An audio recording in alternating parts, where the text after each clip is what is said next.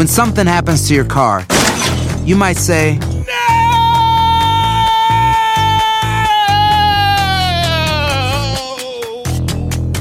My car! but what you really need to say is something that can actually help. Like a good neighbor, State Farm is there. And just like that, State Farm is there to help you file your claim right on the State Farm mobile app. So just remember, like a good neighbor, State Farm is there. State Farm, Bloomington, Illinois. If a friend asks how you're doing, and you say, I'm okay. when the truth is, I don't want my problems to burden anyone. or you say, Hang it in there. because, If I ask for help, they'll just think I'm weak. then this is your sign to call, text, or chat 988 for free, confidential support. Anytime. You don't have to hide how you feel.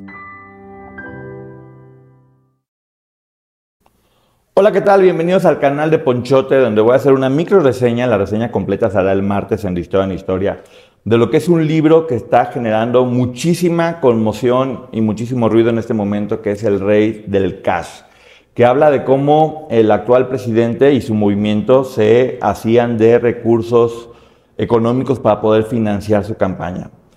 ¿Por qué hay que tomar en cuenta este libro? Porque por primera vez alguien de dentro del círculo cercano al presidente da testimonio de qué fue lo que le tocó vivir dentro de este círculo del poder, por decirlo de alguna forma. Y se trata de la periodista Elena Chávez, que durante más de 18 años fue pareja de la mano derecha de AMLO, César Yáñez, que manejaba toda la prensa y que estuvo muy cercano a él. Entonces, hay que tomar en cuenta que esto es un testimonio que ella da de lo que le tocó vivir, no es una investigación periodística que muestre pruebas fehacientes de lo que está mencionando, pero sí es lo que ella dice que le tocó ver y ser testigo, que durante mucho tiempo, de hecho, ella se dio cuenta de que las cosas no estaban bien y empezó a juntar información sin haber pensado que iba a ser un libro en el, en el futuro. ¿Cuáles son las razones por las que ella hizo este libro? Ella menciona porque es como romper un, po- un poco el pacto de impunidad que se está haciendo y que la información salga porque ella creyó en el movimiento y se siente decepcionada de lo que está sucediendo, aunque mucha gente también está mencionando que es porque está despechada, que es una mujer que está despechada o porque no recibió lo que quería de, de poder y esa es la razón por la que lo está haciendo. Se tardó mucho tiempo en, en levantar este proyecto durante al menos un año lo estuvo haciendo de forma más profesional y nadie sabía que lo iba a hacer. Absolutamente nadie sabía que lo iba a hacer. Ni su familia siquiera, porque sabían que el hecho de que se colara la información pudieron haber hecho varias cosas para que este libro no saliera. Todo el mundo se enteró cuando, cuando Amazon sacó la preventa. Ahí ya cuando ya era imposible poderlo parar, hasta su familia se sorprendió y que lloraban incluso decirle, ¿qué estás haciendo? ¿En qué problema te vas a meter? ¿Qué vamos a hacer ahora con toda la información que estás este, dando?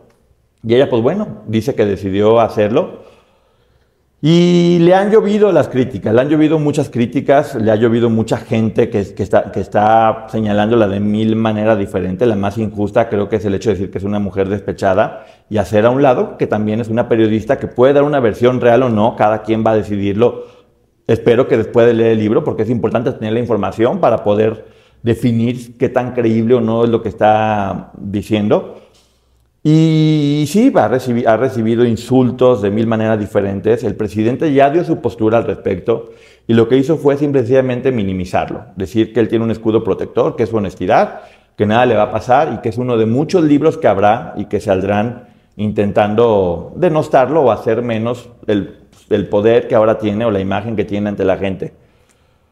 ¿Qué está pasando? Esto no es algo que sea exclusivo de este gobierno. Esto ha sucedido a lo largo de la historia, donde muchas veces cuando va a haber elecciones, muchas personas apoyan económicamente, fuera de la ley incluso, a quienes creen que va a ganar con el fin de que cuando esta persona gane, puedan tener beneficios políticos o económicos según las, las, las empresas. ¿Por qué es ahora importante justo esto? Porque llegó al poder y es primera vez que habla alguien dentro de, del poder.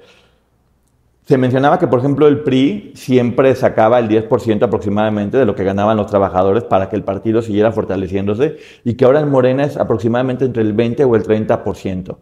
Mucha gente pide pruebas y las pruebas no están dentro de este libro. Hay, hay videos donde se ve a los hermanos del presidente recibiendo dinero en efectivo en sobres, en sobres amarillos, donde han salido pruebas como el de la maestra Delfina, que justamente quitaba porcentaje a sus, a sus trabajadores para apoyar este movimiento. Y como dicen, no se, se les está acusando de hacer cosas ilegales, no de ser tontos. ¿Por qué no hay pruebas? Porque al hacerlo con puro cash, justamente es imposible dejar rastros. Es una forma de poder hacer todo este movimiento sin que haya hacienda o facturas o algo que se esté fiscalizando. Otra de las cosas que dice que menciona como prueba de que se maneja puro efectivo es el hecho de que el actual presidente pues, no haya pagado impuestos nunca, ni haya estado dado de alta y haber vivido tanto tiempo con 200 pesos en la cartera como están mencionando justamente. Son de las cosas que pueden fortalecer un poco este, este argumento. Lo que lo puede debilitar es justo eso, pues, que, que al parecer estuvo muy bien hecho y que no hay pruebas. Repito, cada quien va a poder creer esto o no, según lo que cada quien esté creyendo o, o, decida. ¿De qué habla? Ahora sí que entrando un poquito más en el chismecito más sabroso. Habla de que, de que justo muchas personas sí creen en el movimiento y lo estaban apoyando. Pero ¿qué se hacía con este dinero? ¿Para qué servía? Dentro de los chismecitos que menciona este libro, para frivolizar un poquito y después profundizamos, es que, por ejemplo, la boda de Ariadna Montiel, una boda enorme, grande y suntuosa, salió justamente de estos efectivos que se iban repartiendo poco a poco y, levemente. Un lujo y un despilfarro de algo que debería ser para un movimiento social en el que la gente estaba creyendo en eso. Pero por no, según la autora de este libro, decidían gastárselo en lujos innecesarios. ¿Cómo se hacían de este efectivo? Por desvío de recursos públicos, justamente los gobiernos tenían dinero para ciertas causas y decidían pues, de ahí sacar un poquito de efectivo e irlo dando en, en, sobrecitos. Aportaciones voluntarias de tanto de las personas que daban 5, 10, 100, 200 pesos, tanto de empresarios este, o políticos importantes que decidían dar dinero en efectivo creyendo en que esto iba a ser la forma de continuar con el poder que, que ya tenían en ese, en ese momento. Y también menciona a muchos legisladores que, como saben, se les iba a acabar, ahora sí que se les iba a acabar el, el, poder que tenían y veían en esto una forma de poder conseguir alguna gobernatura, alguna embajada o algo, o algo más. Esto siempre es una casa de apuestas, es algo que históricamente se ha hecho. Otra cosa que da, que da peso a este, a este libro, para quien así quiera creerlo, es el hecho de que Anabel Hernández lo está respaldando y escribe dentro, dentro de él Anabel Hernández, que ya la conocemos por haber escrito Emma y las otras señoras del narco, es una persona que ha estado todo el tiempo en el poder señalando lo que ella considera que es incorrecto. No ahora. Desde el PRI, el PAN, cualquier persona que ha estado en el poder, este, especialmente las personas que se dedican al crimen organizado, ella ha estado haciendo mención de qué es lo que ve mal y qué es lo que cree que debería cambiar. Ahora justamente está diciendo que este libro menciona algo que según sus investigaciones también es verdad. Por lo tanto, ¿qué es lo que está aportando con ella? Pues su testimonio también y la credibilidad que ella pudiera tener como autora, que como repito, esto es de, cada una de las personas. Hay personas que pueden decir, no importa, son simple, sencillamente palabras de alguien a quien no le creo, o hay personas que pueden decir, yo creo en lo que están diciendo y por eso esto es un documento que dice la verdad. Este, otra de las cosas que está mencionando aquí es justamente, pues bueno, eso. Hay un capítulo donde menciona y especifica exactamente cómo la maestra Delfina, que tiene mucho poder actualmente, les quitaba una cantidad de dinero a los empleados, que es bueno decirlo que muchos lo hacían de forma voluntaria, creían en el movimiento o también creían en que era una forma de seguir manteniendo hasta sus puestos incluso y, que siguieran ellos en el poder y lo daban con mucho gusto y había personas que simplemente decidían hacerlo y se quedaban calladas por no meterse en problemas, así de fácil. Entonces fue, como dicen aquí, institucionalizando el moche, que el moche fuera algo ya, digamos que casi casi como una empresa este, que estaba afuera. Están mencionando también a varias de las personas, y una de las de, de, quienes menciona es justamente Beatriz, la, la, esposa del presidente, que ella dice que no es primera dama. Y ha salido mucha información al respecto de cómo, por ejemplo, en, según los documentos que acaban de salir de la Sedena, que fueron hackeados, e, ellos utilizan al ejército para hacer labores domésticas, no solamente dentro de palacios, sino dentro de su casa personal, y cómo los acompañan en viajes para estarlos cuidando. ¿Esto es algo nuevo? No, es el Estado Mayor Presidencial que siempre, que siempre ha existido, pero que ahora se mencionaba que ya nos hacía parte de esto. Y a ella también se le menciona como una de las articuladoras de este tipo de, de negocio o de financiamiento, por decirlo de alguna forma, porque creo que esa es la palabra correcta, de financiamiento, que tal vez no es legal, por decirlo de alguna, de alguna forma. También te menciona que todo lo que tiene que ver con honestidad valiente es un laboratorio de, de lavado de dinero. Este, cómo muchos de los recursos que pueden ser apoyados para gente joven o para ancianos o demás no tienen en realidad un, un fin claro de a dónde están llegando y qué pasa con todo este dinero que en teoría debería llegar a las personas, pero que no hay mucha claridad al respecto porque se han, se han investigado muchos documentos de cómo hay personas que están muertas y están recibiendo ese dinero. O, o no se sabe qué está pasando con eso. ¿Es responsabilidad 100% de una persona? No, creo que hay muchas personas involucradas que no se sabe ahora sí que dónde se, dónde se perdió la bolita al respecto. Menciona también que en una ocasión que se menciona que le dio un infarto. If a friend asks how you're doing, and you I'm okay. when the truth is, I don't want my problems to burden anyone. or you say, Hang it in there. because, If I ask for help, they'll just think I'm weak. then this is your sign to call, text, or chat 988 for free, confidential support. Anytime. You don't have to hide how you feel. ¿Fue verdad o no? ¿O fue si- simple y sencillamente un truco para no poder asistir a una reunión que iba a estar bastante, bastante fuerte? Dentro de la información que hay también se menciona que fue un hospital de lujo, lo cual yo creo que es correcto. Creo que el presidente debe estar en las mejores manos y las más capacitadas para poder cuidar. Y que él todo el tiempo exigía que lo, que lo cuidaran este, médicos cubanos, que eran los únicos en los que en realidad estaba confiando. Hay otro capítulo muy fuerte que se llama Entre cuates con el narco, que es un nexo que ya han estado manejando desde hace mucho tiempo de el poder con este grupo de crimen organizado que justamente manejan mucho dinero en efectivo al no tener actividades legales y cómo este dinero en efectivo puede ser usado para apoyar a quien creen que les puede dar mayor libertad de poder seguir trabajando. Repito, esto no es algo de ahorita, es algo históricamente, hay muchas hay muchos señalamientos al respecto de cómo se está trabajando con ellos o de cómo han estado protegidos para que puedan actuar de mejor manera. Y aquí también lo menciona de una forma un poquito más in- indirecta. Todo el tiempo Ayotzinapa se mencionó que había que ir en contra de ellos. Y aquí dice cómo José Luis Abarca, el alcalde justamente de Ayotzinapa, era una de las personas que daba dinero en efectivo para poder apoyar el movimiento, o también probablemente como una forma de poder decir, hey, si llega no me haga nada, quiero seguir teniendo impunidad porque, pues, bueno, posiblemente podría haber sido una persona responsable.